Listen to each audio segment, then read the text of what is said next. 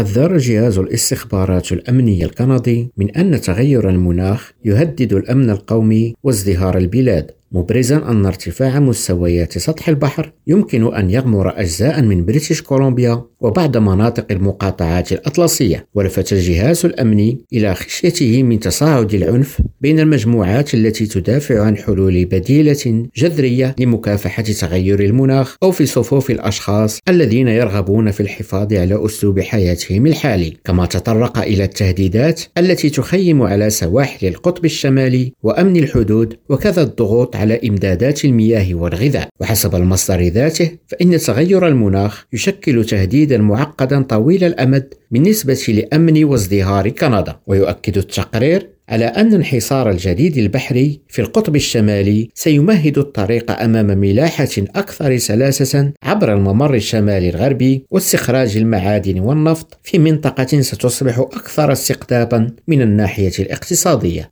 جهاد بن شقرون ريم راديو واشنطن